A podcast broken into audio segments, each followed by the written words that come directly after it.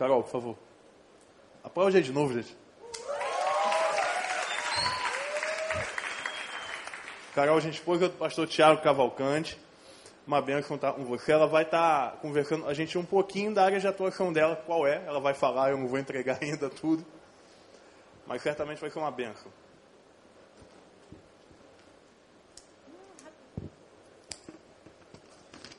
Gente, boa tarde.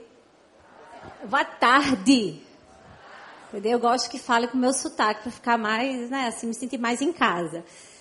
Bem, já fui apresentada, né? Eu sou esposa desse gatão, pastor Tiago Novo, né? Que tem o novo e o velho, o meu novo. E é um prazer estar aqui falando para vocês um pouquinho. É um desafio, eu estou olhando ali o relógio. 20 minutos, não é isso que eu tenho? É 20? Mas ali não está 20, não. E aí, tá ali, tem, tem 10 só. E aí eu vou tentar conversar um pouquinho com vocês, mas a gente sabe que quando o Espírito Santo quer falar, a gente não precisa falar demais, né? A palavra dele, ele entra como uma faca afiada no nosso coração e traz transformação. Bem, me pediram, né, como sou psicóloga, sempre pedem, ah, eu queria que você falasse alguma coisa sobre saúde emocional. E aí, eu queria falar para vocês sobre um autor que eu gosto muito, um teórico maravilhoso. Não sei se vocês conhecem, mas ele, ele escreveu um, um texto, um livro, e nesse te, ele é, esse livro é conhecido como livro da alegria. E eu gosto muito desse tema sobre felicidade, sobre alegria, sobre ter pensamentos saudáveis. E o que é mais interessante é que ele não só fala, ele vive. Porque eu não sei se vocês conhecem pessoas que têm um discurso muito bonito, mas na prática não vivem. E eu, particularmente, não gosto de pessoas assim. Eu gosto de pessoas que falam e que vivem. E quando ele escreveu sobre esses princípios, sobre essas instruções, ele estava vivendo um momento muito difícil. Ele estava preso. Alguém sabe quem é esse teórico? Paulo, exatamente. Nós vamos falar sobre um, um versículo de Paulo. E Paulo escreveu essa carta aos Filipenses, quando ele estava preso, num momento de muita perseguição. E eu queria que vocês abrissem Filipenses 4, de 6 a 9.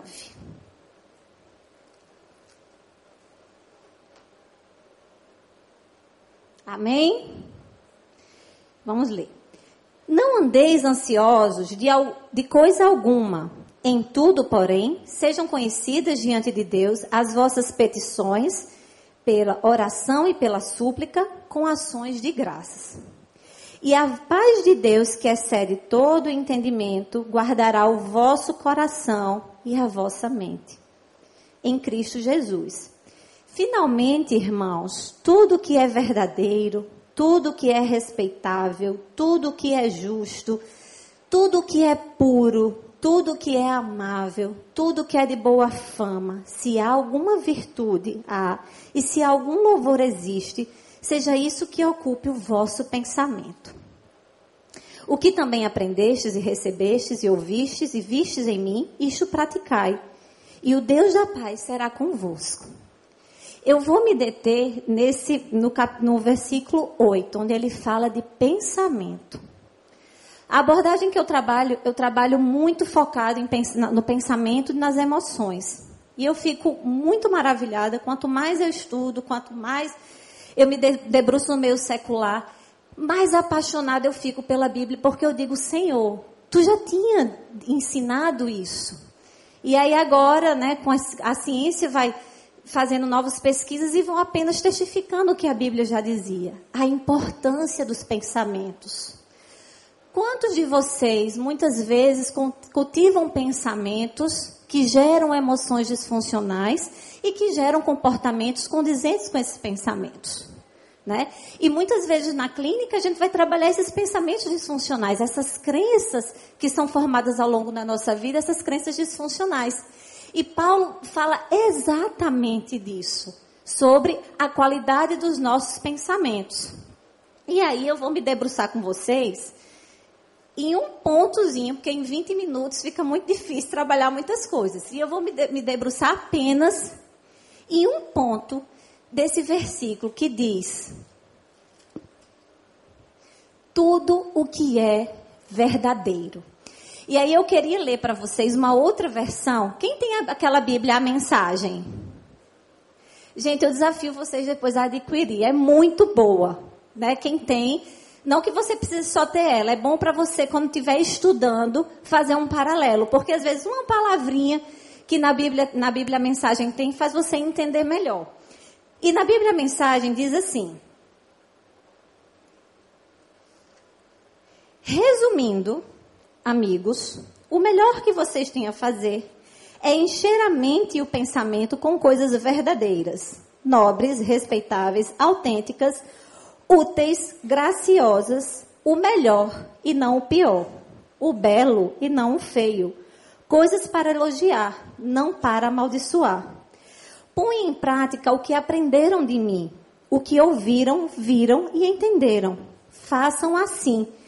E Deus, que é soberano, irá tornar real em vocês a mais excelente harmonia. Entenderam a chave do equilíbrio emocional? a qualidade dos nossos pensamentos. Quantos de vocês têm cultivado os pensamentos como o Paulo está dizendo aqui para gente?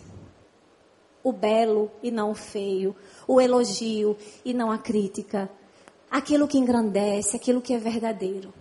E aí eu queria pensar com vocês no primeiro ponto, sobre o que é verdadeiro. Porque a gente vive num mundo de tanto, de, de tanto relativismo, né? nem, o, que, é, o que é verdade para um não é verdade para o outro. Não é verdade? E a gente se, se depara com tantas, com tantas verdades e você fica o que afinal, para onde é que eu vou? Onde é que eu vou olhar? E a gente, como, nós, nós como cristãos, temos que pensar que aquilo que é verdadeiro é o que está na palavra de Deus. E eu queria abordar com vocês agora três verdades e a primeira verdade é que Deus tem um plano para você. Em Jeremias 29:11 diz assim: Eu não sei, eu não sei qual plano você traçou. Minto, peraí. Perdi aqui. Diz assim: Sei o que estou fazendo. Já planejei tudo. E o plano agora é cuidar de você. Não os abandonarei meu plano é dar a vocês o futuro pelo qual anseiam. Eu não sei qual foi o plano que você traçou para a sua vida. Eu não sei qual foi o plano que você cresceu escutando dos seus pais. Muitos aqui provavelmente cresceram escutando: você é burro, você não vai dar para nada. A sua profissão vai ser alguma coisa muito medíocre. Você falar em público, você gagueja, você fala errado, você perde o raciocínio. Ou alguns pais podem, não, você vai ter que ser um advogado famoso ou um médico. E às vezes você cresceu e disse, não é, eu, não é isso que eu quero para mim, eu não estou feliz com isso. E eu fico pensando, e quando eu estava preparando isso para conversar com vocês, eu fico, quando o Senhor falou, eu sei o plano que tenho, eu já tracei tudo, fica tranquila. E eu comecei a pensar na relação com os meus filhos. E eu fiquei, Senhor, é verdade, tu tem planos maravilhosos, porque eu não consigo sonhar nada ruim para os meus filhos. Nós, como, como pais, como bons pais, a gente quer dar uma boa escola, a gente quer botar num cursinho, num inglês, num Kumon. Mas eu fiquei pensando, eu digo, Senhor, os teus planos não abarcam os meus pensamentos. E eu fiquei pensando nos planos que eu tinha para mim. E eu fiquei pensando, Senhor, realmente, eu preciso confiar porque tu tens planos maiores. Eu não sei exatamente onde você está hoje. Muitas vezes a gente sabe que está no caminho certo, mas por algum momento as coisas parecem não sair como a gente pensa. Mas confie que o Deus Todo-Poderoso, aquele que te criou, aquele que te formou, aquele que sabe todos os detalhes da sua vida, ele tem um plano ele não esqueceu. Ele não vai abandonar, porque ele vai cumprir tudo aquilo que planejou para a tua vida. Amém? Primeira coisa, Deus tem um plano para você e você precisa crer nisso. Porque quando a gente acha que não existe planos, quando a gente acha que tudo vai dar errado, você vai ter comportamentos que vão concretizar esse pensamento. Mas quando você sabe que existe um Deus de amor, um Pai que te ama, olhando para você e dizendo: fica tranquilo, cada peça eu sei onde colocar. Eu sei cada situação. Quantos estavam aqui à noite, ontem à noite? Né? Deus sabe, ainda que o quebra-cabeça esteja, esteja todo misturado, que você não consiga ver todas as peças, Ele tem um plano. Confie nesse plano. Quando nós viemos aqui para o Rio de Janeiro, minha vida estava toda estruturada. Eu estava onde, onde eu sonhei a vida inteira estar. Eu estava com uma clínica cheia, eu estava no exército, feliz, com planos de, de comprar um imóvel novo, tão feliz. E o Senhor fez, opa, opa, opa. Não são esses planos que eu tenho para você. Eu vou desmanchar, Carol, porque eu tenho um plano melhor para a tua vida. Nós largamos tudo. Viemos para cá. E até hoje eu digo, Senhor, eu sei que tu tem um plano. E eu vou confiar no teu plano porque é melhor. Mas nem sempre o que Deus sonha para nós no caminho significa que a gente vai estar o tempo todo feliz. Vai ter dificuldade, vai ter pessoas apontando, vão ter pessoas que vão dizer que você é maluco. Até hoje eu escuto as pessoas, mas você vai embora quando? Vocês vão voltar quando? Eu digo, não, nós não vamos voltar. O Senhor nos mandou e vamos ficar até o dia que Ele mostre outra coisa. E a pessoa fala, mas como assim? Eu digo, o plano do Senhor para minha vida é o melhor. Ele não erra. Creia que o Senhor cuida de todos os detalhes da sua vida. Amém? Então, quando eu entendo que existe um Deus que tem um plano, eu não preciso ficar ansioso, querendo dar um jeitinho nas situações. Eu sei que Ele cuida de mim. E Ele tem um plano. Ele vai fazer tudo o que ele planejou. O segundo ponto é que o Senhor perdoa os nossos pecados. Quantas vezes é tão comum no consultório atender jovens, adultos também, com um sentimento de culpa tão grande? A pessoa arrasta corrente, carrega uma mochila tão pesada, porque não consegue entender que tem perdão para os seus pecados. E a pessoa se culpa, é, é, se coloca em comportamentos de punição, porque ela não entende que existe um Deus que perdoa. Eu não sei o teu passado, eu não sei o teu presente, eu não sei que tipo de comportamentos você tem se envolvido e que tem te feito pecar, ou que não te, você não consegue seguir porque você acha que merece ser punido.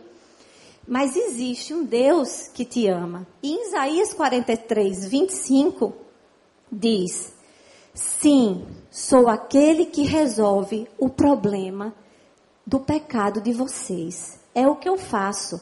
Não guardo a lista dos seus pecados. Eu achei tão interessante essa versão, porque ele diz assim: o problema do pecado de vocês é meu. Olha que coisa linda. A gente erra e ele ainda se preocupa com esse problema que a gente faz. Isso não é interessante? O que, é que a gente faz quando alguém erra ao nosso redor? A gente diz o quê? te vira, né? Vai pagar pelo que fez. E às vezes, assim como uma mãe que não quer muito que o filho fique assim achando que pode fazer o que quiser, que não vai ter problema, às vezes eu digo, filho, consequência, né? Tudo tem consequência, de fato tem. De fato tem consequência. Mas até com as consequências ele se preocupa conosco. Ele se preocupa em nos dar força para prosseguir. Ele tem um futuro para nós. E nós precisamos entender e aceitar o amor desse Deus, que é um Deus misericordioso e de perdão. E o terceiro ponto é que nós somos amados do Senhor. Em João 3,16 diz que ele mandou o seu filho por amor a nós. E aí eu sei que isso é muito difícil de entender. Por quê? nem todo mundo tem uma relação saudável com os pais. E é difícil entender muitas vezes que nós somos amados por um Deus que chamamos de pai, se a relação que eu tive com meu pai e com minha mãe foi tão disfuncional. Mas nós temos um Deus que ama. Quando você sabe que é amado e que é acolhido, você para de ficar se relacionando com pessoas que não te levam adiante. Você para de estar se, tá se colocando em situações de risco só para obter a aprovação do outro. Quando você entende que você é amado, você se realmente se comporta como, como uma pessoa segura, de que tem um dono. E é isso que nós precisamos entender: que nós somos amados pelo Senhor. E aí eu queria, meu tempo já acabou pelo que eu estou vendo ali, eu queria que vocês entendessem uma estratégia, né? Que eu faço e quando eu vou ministrar em algum lugar eu ensino. Nossa, a nossa mente vai produzir pensamentos. Você sabe quantos pensamentos a gente produz em média por dia? Algum chute? Alguém chuta aí a quantidade? 10 mil. Quem, quem dá mais? 13 mil. Quem dá mais? 30. Quem mais? Uma média de 50 mil. É muita coisa, não é, minha gente? Você imagina, 50 mil. Por que, que a gente não se dá conta? Porque ele, a, os pensamentos eles são tão acelerados, eles são automáticos, eles são muito rápidos.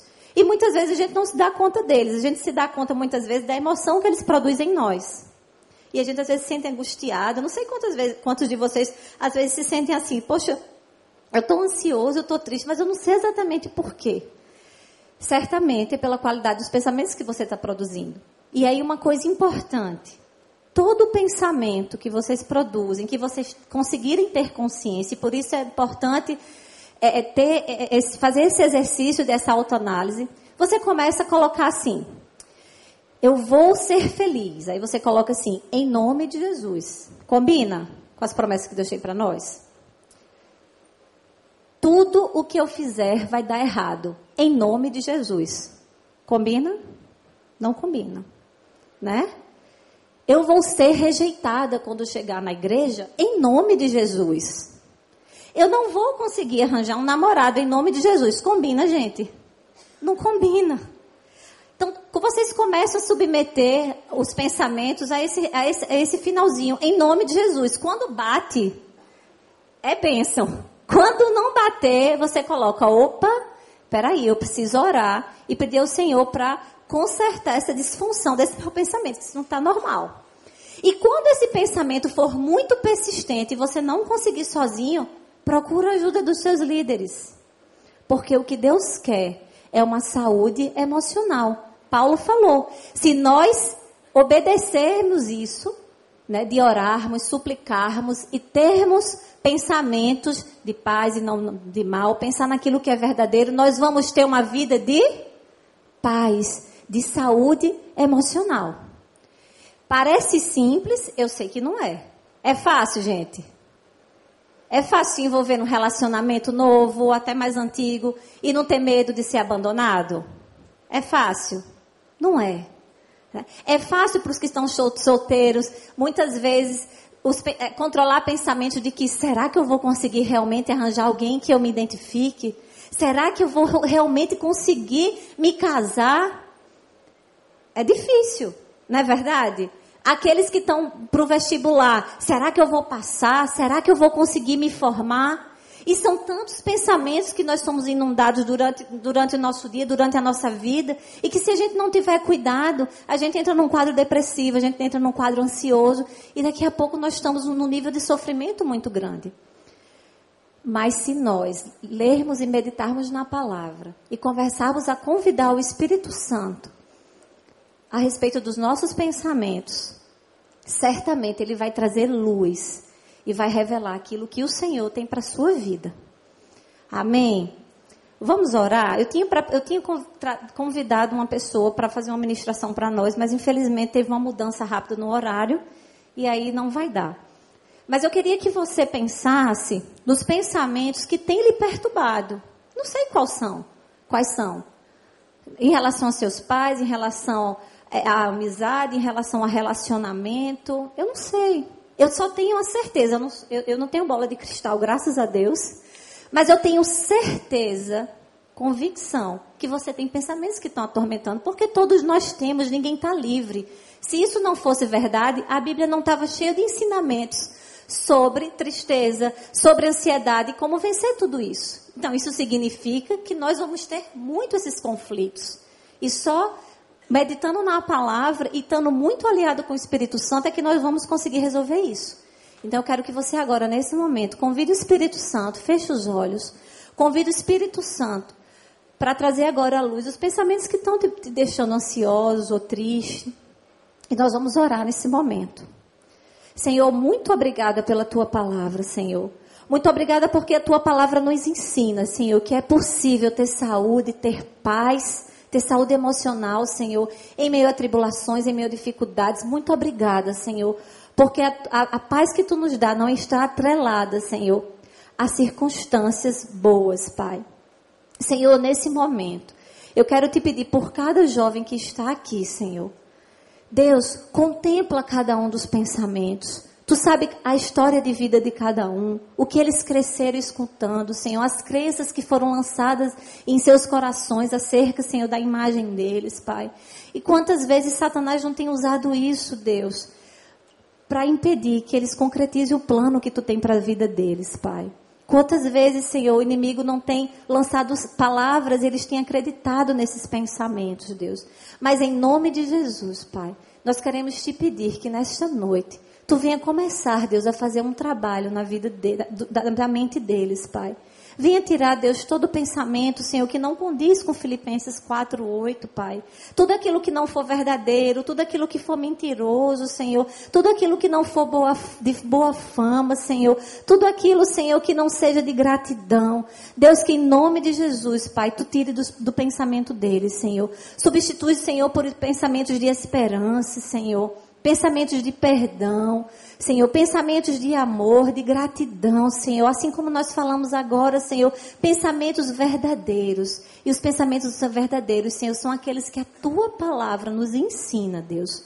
Muito obrigada pelo teu amor, Senhor, e porque contigo nós somos livres, Pai. Em nome de Jesus, Pai, faz uma obra no coração de cada jovem desse aqui, Senhor, até terça-feira. Que tu possa, Senhor, trazer uma transformação na vida deles e que eles possam sair dessa conferência diferente, Senhor, renovados, Pai, para enfrentar, Senhor, cada batalha, Senhor, que eles tiverem que enfrentar na vida deles, Senhor mas principalmente, Senhor, para ficar firme, Senhor, para executar, Senhor, todos os planos que tu tem, Deus, porque a única pessoa que vai impedir, Deus, que os planos, os teus planos sejam frustrados na vida deles, são eles mesmos, Pai. Então, em nome de Jesus, que eles creiam na tua palavra e na tua verdade acerca deles, Deus, e tenham uma vida vitoriosa. Em nome de Jesus, amém.